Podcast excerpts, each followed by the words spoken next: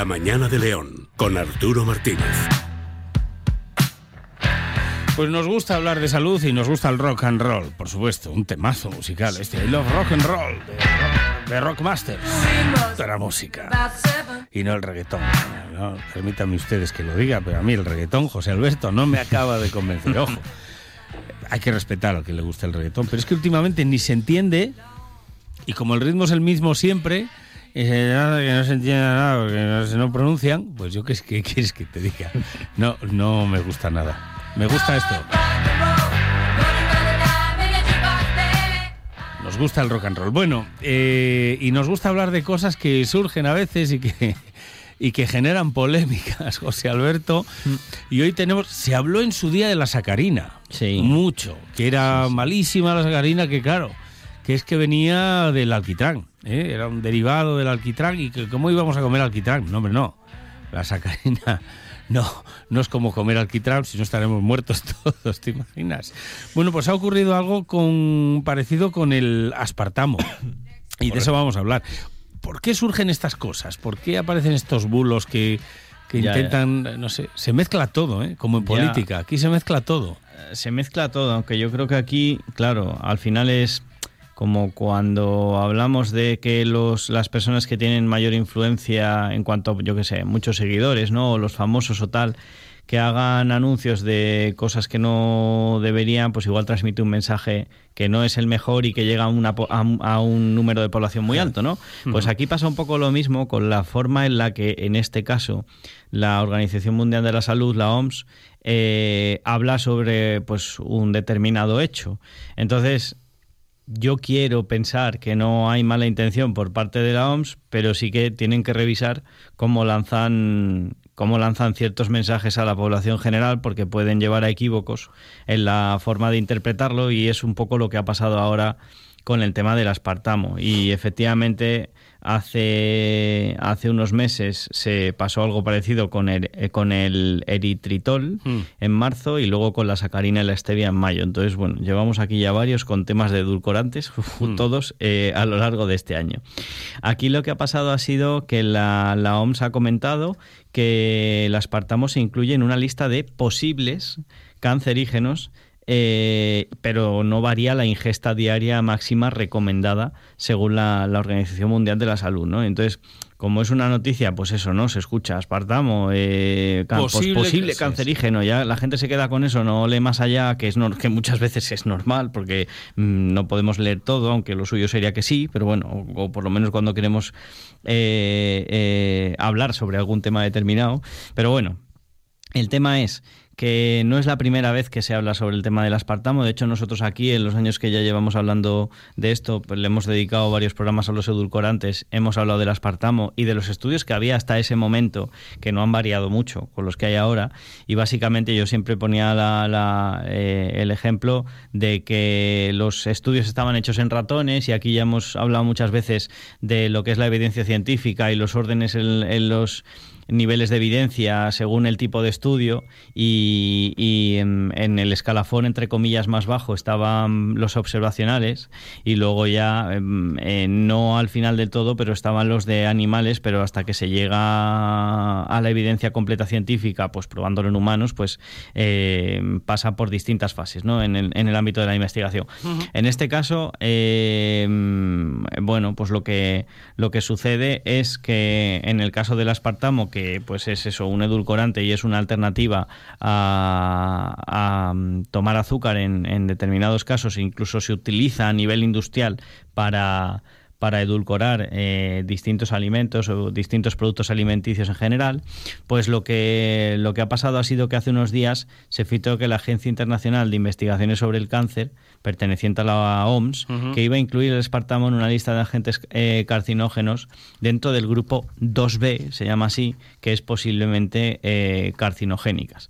Entonces, eh, para, que nos haga, para que nos hagamos una idea, en el grupo este de posibles hay unos 322 agentes diferentes que van desde el extracto de la hoja de aloe vera, el extracto de ginkgo o biloba o vegetales encurtidos hasta los escapes de un motor. Entonces, Ahí te iba yo, fíjate, mira, pa- para, para que vea la gente. Eh, Se sabe, ahora que estamos en tiempo de parrilladas, Sí, si se nos quema el pollo, eh, que es muy fácil, de la parrilla, Correcto. Eso estaría ahí, en, en los, bueno, no en los posibles, estaría en otra eso lista. Está clasificado, eso Claro, está en sí, la sí. de grupo 1. Porque cuando se requema esto es alqui- forma parte de los alquitranados, ¿vale? Exacto, Es decir, que eso ya es y la gente come parrillas. ¿Quiere decir que vamos a tener un cáncer por comer un pollo churruscado? No, hombre. No, Pero quiere que decir que, que, claro, que hay que intentar evitarlo. Claro. Pues esto es más leve aún. Y has apuntado muy bien ahora aloe vera y ginkgo biloba. Mira, el otro día me decía una persona, es que a mí el ginkgo biloba, con todo lo bueno que es el extracto, me han dicho que el dolor de cabeza lo produce... Claro, cómprate extractos de laboratorios que estos ya lo tienen sabido. El ginkgo biloba tiene una parte tóxica, que no cancerígena, tóxica, tóxica, que puede producir dolor de cabeza si el laboratorio que lo fabrica en esas concentraciones no lo extrae. Por eso hay diferencia entre un Jingo Biloba, por ejemplo, de, de una marca, no voy a decirla, y el Jingo Biloba de otra marca. Uno produce dolor de cabeza y el otro no, porque al que no produce dolor de cabeza le extraen esa parte tóxica. ¿vale? El aloe vera, la aloína, anda que no eh, empezaron a prohibir eh, extractos de aloe vera que se vendían en las tiendas. ¿Por qué? Porque tenían aloína, que es la parte tóxica del aloe vera, que por cierto era la que hacía ir al baño. No la gestionaba bien el intestino, lo que conseguía era peristalsis, es decir, que hubiera más movimiento y por lo tanto arrastrar ahí tal. Y lo, lo hacían de laxante. No es buena la aloína. Ya. Eso ya se sabía, los laboratorios buenos ya fabricaban ese producto sin aloína desde hace muchos años, sabiendo que era tóxica. Pero esto es como todo. Ay, ahora es que el jingo biloba es malísimo, es cáncer. No. Miren ustedes el laboratorio, miren ustedes la parte que tiene, la que no, porque en esto hay cien mil cosas, pero la gente tiende a leer el titular. Ya. Yo el otro Sí, día sí. vi que compraban una sal integral, una señora. Una sal integral. Sí, y le decía, ¿pero por qué la compra integral? Hombre, porque es más saludable. Si es que toda la sal es integral. O sea, que Madre porque mía. pongan en el envase integral. Pero para que veas la población, Ya, ya, ya, ya. cómo muchas veces no piensa. Ojo, yo, me, en- entre otras cosas, seguro que me encuentro en ese grupo, en otras cosas, ¿no? Sal integral, lo compro porque es mejor. Ya. No, no. Lo pone en la etiqueta, todas las sales son integrales. Mantequilla sin gluten, Dios mío de mi vida. Sal sin gluten también, ¿no? Vamos a ver, Y se vende más por, por- porque nos confundimos. Pues esto Ya. lo mismo. ¿Es el aspartamo que provoca cáncer? No, no. Vamos a leer las cosas como son, ¿no? Orégano sin lactosa, por ejemplo, también. Eso, por ejemplo, podría ser. Es que es así. ¿Sabes? Ya, es ya, que es así. Ya. Y como nos confunden con esto en el panorama político, idem de lo mismo. Es decir, intentan confundirnos con conceptos que nada tienen que ver al final con la realidad y lo que es, ¿no? Pero bueno, en fin, ahí dejo este análisis. ahí el No, no iba a decir nada, pero bueno, ya has dicho tú, pues ya está, Ya con está. que lo diga uno. Eh, bueno, que, mm, eh, pa- para contextualizar, estábamos hablando Sí. del grupo 2B, posibles se me escapa, carcinógenos, carcinógenos, perdón, carcinogénicas. Eh, bueno, pues en el grupo 1, por ejemplo, que son los, cáncer, los que están ya clasificados como cancerígenos para la salud, para que nos hagamos una idea, se encuentran, como dice aquí nuestra compañera boticaria García, eh, los mejores amigos en las cenas de los niños, es decir, salchichas, fiambres, hamburguesas. Y claro, aquí mm, mm, eh, eh, no estamos todo el rato hablando sobre las salchichas y montando aquí un pollo, una historia, una película asustando a la población de las salchichas son eh, posible, no, son cáncer, están clasificadas como cancerígenas. Y no sale todos los meses eh, en prensa el pollo de que provocan cáncer. Exacto, pues, exacto, Es que exacto. lo provocan, ¿eh? Exacto, O y pueden en- provocarlo y mira. Y en el grupo 1 también está, por ejemplo, el alcohol, el alcohol, perdón, Hmm. y, y el alcohol, pues evidentemente se encuentra en el vino y la cerveza también. Y no por ello estamos todo el día diciendo pues que no hay que beber cerveza ni que no hay que beber No, vino, que incluso igual nos entra cáncer. Igual incluso lo exacto, algunos incluso lo recomiendan, que ya lo hemos hablado aquí muchas veces. Entonces, bueno, pues, pues eso, que relativicemos un poco eh, este tema. Eh, claro, al final, ¿en qué se traduce todo esto? Se traduce Hay- en que hacer ejercicio mata. y tanto como el aspartamo y tal. Esto al Pa- final es que. Para que nos demos cuenta, hace un par de semanas precisamente hablábamos de una noticia Sí, que decía sí, que es que hacer ejercicio intenso que era perjudicial para la salud y hoy estamos hablando de que el aspartamo pues prácticamente nos mata. Sin tener en cuenta otra- la dosis, además. Claro, sin Bueno. tener en cuenta la dosis, ¿no? Entonces, bueno, eh, en resumen, el aspartamo, el- bueno, un, una- un concepto que sí que, que me parece importante que nos quede claro en general a la población general y, y demás es mm, que, a qué es lo que se llama eh, seguro y a qué es lo que se llama saludable, Ajá. que esa es luego la siguiente. Entonces, el aspartamo en este caso se considera seguro en ciertas dosis y aquí es donde entra el tema. Para que nos hagamos una idea, podríamos tomar hasta unos 40 miligramos por kilo al día de, de esto y esto correspondería aproximadamente a tomarse unos 4 litros de refresco diario que contenga en este caso eh, aspartamo.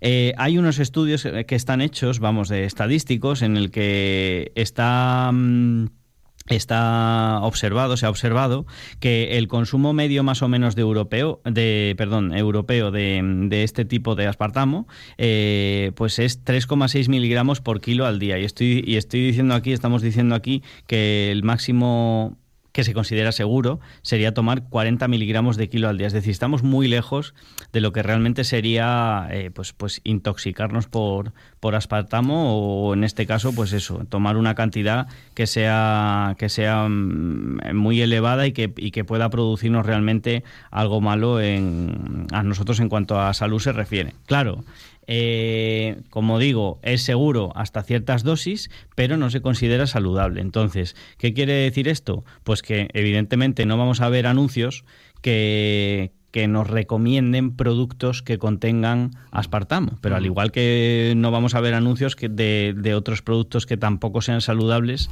eh, que Me pues escribe eso, el representante de los chunguitos ahora mismo. Sí. Estaban justo hasta que te han escuchado a ti cambiando la letra de la canción por Dame aspartamo que quiero morir, dame aparta. Les ha fastidiado porque iban a reeditar el, el tema este. Eh, iban a hacer ahí un pues remix, Sí, sí, Ya, pues ya. ya nada. Ahora Pues ya ya, nada. me has fastidiado, ¿ves? Sí, sí, sí.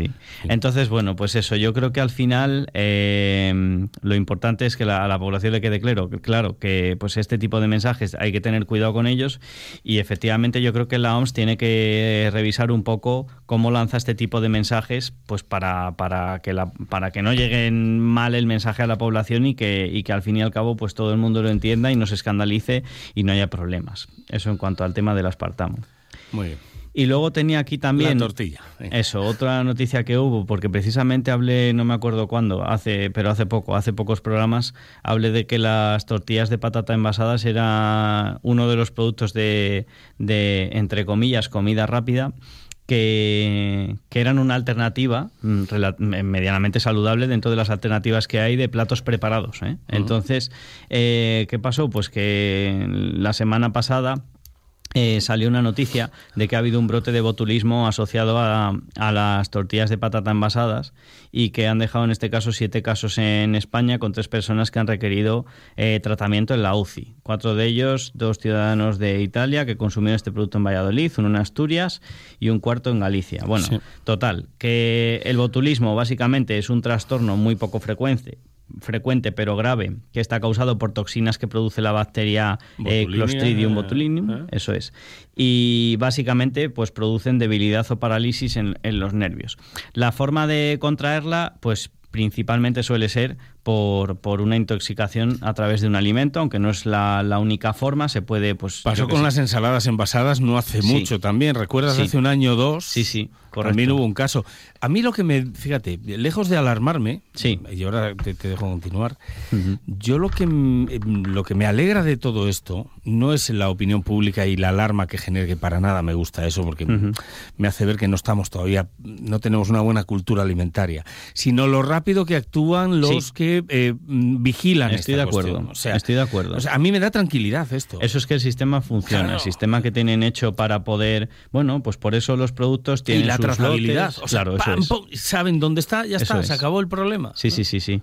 Que Como tienen localizados los lotes Sí, sí. y demás, pues llegan, buscan el patrón común y dicen, bueno, pues aquí ha habido un lote de tal, Sí, sí. se ponen a investigarlo y efectivamente pues lo retiran o avisan al consumidor o lo que sea y eso al final es lo Sí. eh, es una de las cosas más importantes que,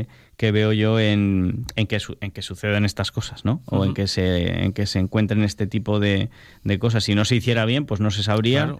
ni por dónde ha venido el problema, ni nada por el estilo.